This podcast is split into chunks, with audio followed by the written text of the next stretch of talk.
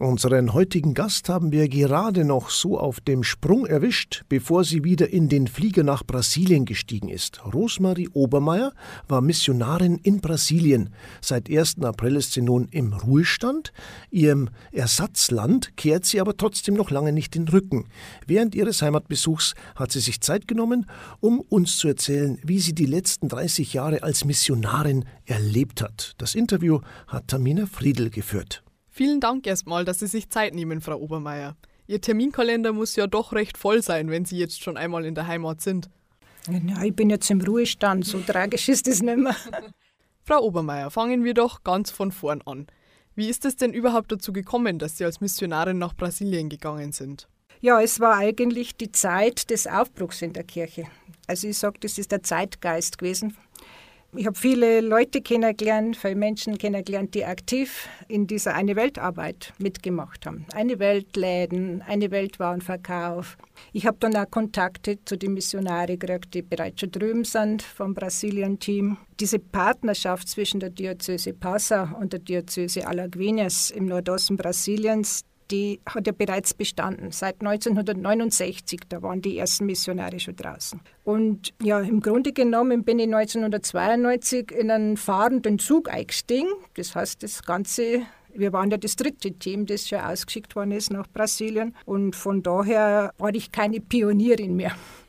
Und was waren Ihre persönlichen Gründe dafür, den Weltdienst anzutreten? Grundsätzlich war ich immer offen für andere Länder und Kulturen. Ich bin sehr viel gereist und ich habe auch da überall engagiert mitgemacht, beim Eine Weltwarenverkauf, bei den Familiengottesdiensten. Nach dem Zweiten Vatikanischen Konzil hat sich die Kirche geöffnet. Mir war das damals gar nicht so bewusst. Wir waren halt einfach schon die Generation, die da diesen Aufbruch der Kirche gelebt hat. Und ich war auch von meiner Familie her im christlichen Glauben erzogen und verwurzelt gewesen und habe mich bewusst geöffnet für diesen neuen Geist in der Kirche. Es war wirklich ein neuer Geist damals. Und dann zu Lateinamerika. Es waren ja die 500 Jahre Lateinamerika, das sogenannte Kolumbus-Jahr. Und damals, ich war da knapp 30, war mir dann endlich bewusst worden, was da alles passiert ist. Dass das keine Entdeckung war, dass das eine Landbesetzung war und ein brutaler Angriff auf ein neues Land. Und durch die ganzen Ausstellungen, die wir damals praktisch besucht haben und die ganzen Informationsberichte, die es zu diesem 500-Jahr-Feiern gegeben hat, zu Lateinamerika, ist dann mein Bewusstsein noch immer stärker geworden und habe mich für diese Kulturen, für dieses Land interessiert.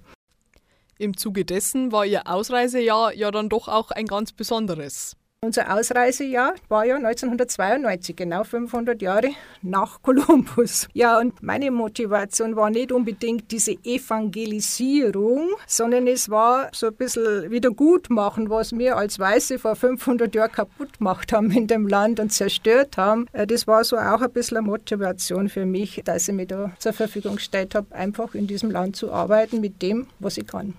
Frau Obermeier, gerade haben Sie schon darüber gesprochen, dass für Sie Missionieren nicht gleichbedeutend mit Evangelisieren ist. Wie haben Sie dann in der Praxis Mission ausgeübt?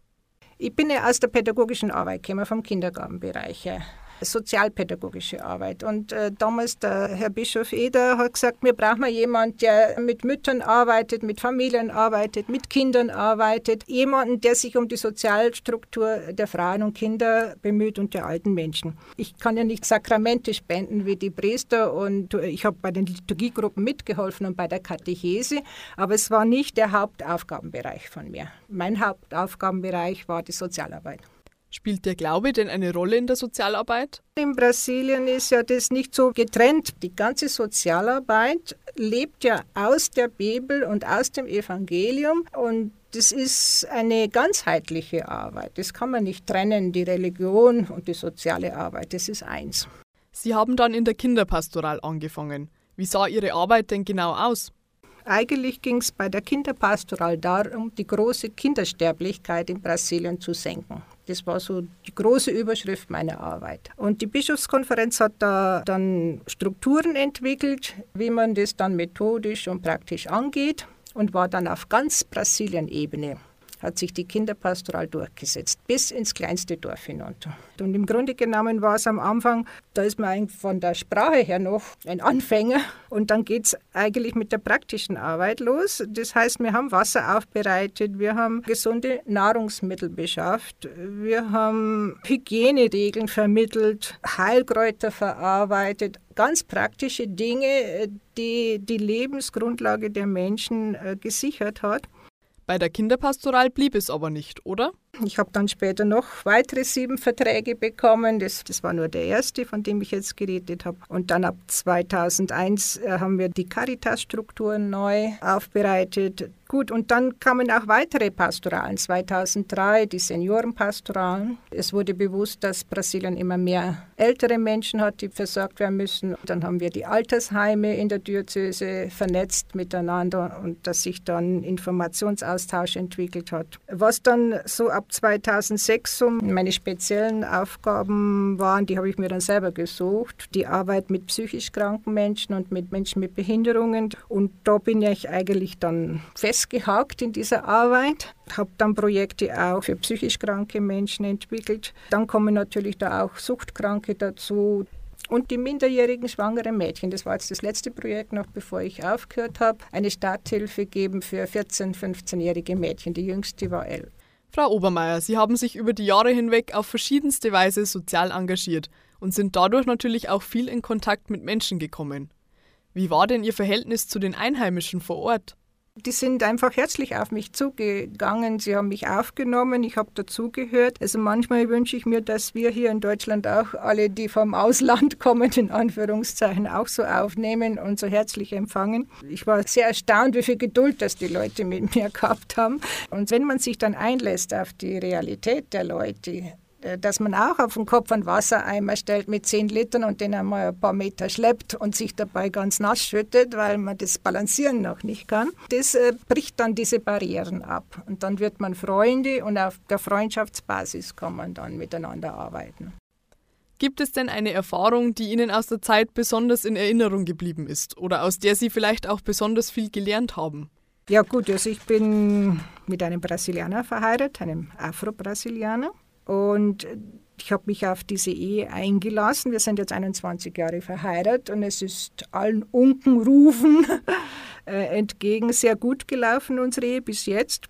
Und ich habe sehr viel gelernt durch diese Ehe, dass man andere Kulturen respektiert. Und das heißt, ich muss nicht meine Kultur ablegen. Das heißt, jeder kann seine Kultur in der Ehe leben, in der er hineingewachsen ist und erzogen worden ist. Und ich habe sehr viel gelernt in Bezug auf Vorurteile. Mein Mann ist da sehr streng mit mir gewesen. Hat gesagt, du sprichst immer, die Deutschen sind so und die Brasilianer sind so. Und das kannst du nicht. Erstens kennst du nicht alle Brasilianer, das sind über 220 Millionen Menschen. Und jeder Mensch ist ein Individuum. Und wie kann man dann so sagen, ja, die Brasilianer sind so, sind ein fröhliches Volk und tanzt? Ist nicht so. Er tanzt nicht und geht nicht zum Karneval. Und für ihn ist äh, sehr wichtig, äh, dass man die Menschen nicht nur oberflächlich betrachtet, so wie sie mir jetzt äh, begegnen.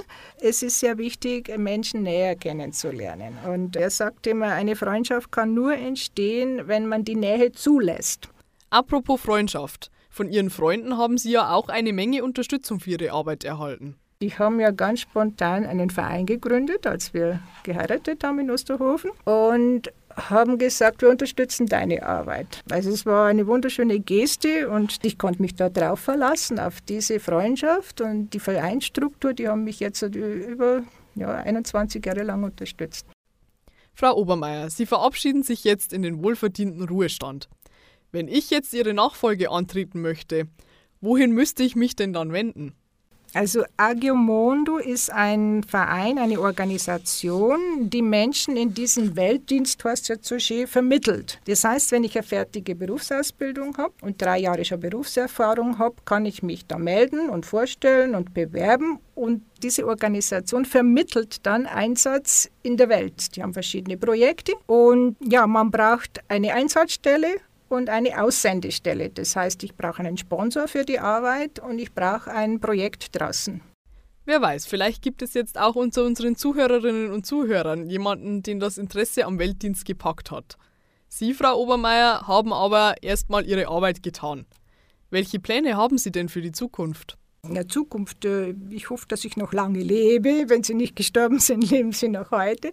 Nein, es war jetzt nur ein Scherz am Rande. Meine Zukunft, also ich versuche jetzt zur Ruhe zu kommen, weil es ja Ruhestand heißt. Also ich soll jetzt endlich einmal Ruhe geben. Aber jetzt habe ich wieder die ganze Woche Besuch gehabt, haben gesagt, das schaffst du wahrscheinlich nicht, dass du Ruhe gibst jetzt. Ich lasse mich da jetzt überraschen. Ich fahre auch wieder rüber nach Brasilien, besuche meinen Mann wieder. Also das Ganze ist jetzt, weiß ich noch nicht, wie ich das jetzt organisiere. Andere Andererseits auch eine Mutter hat sich einmal vorgestellt, weil wir nach den Berufen gefragt haben, was machst du denn vom Beruf?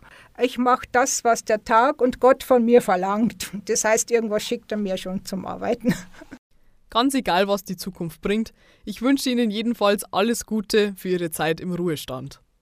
Das war Menschen und Geschichten. Tamina Friedl im Gespräch mit Rosemarie Obermeier über ihre Zeit in Brasilien als Missionarin. Danke für das Gespräch und auch an dieser Stelle nochmal alles Gute und die besten Wünsche für die kommende Zeit. Und auch ich darf mich an dieser Stelle verabschieden. Bis nächste Woche. Servus und auf Wiederschauen.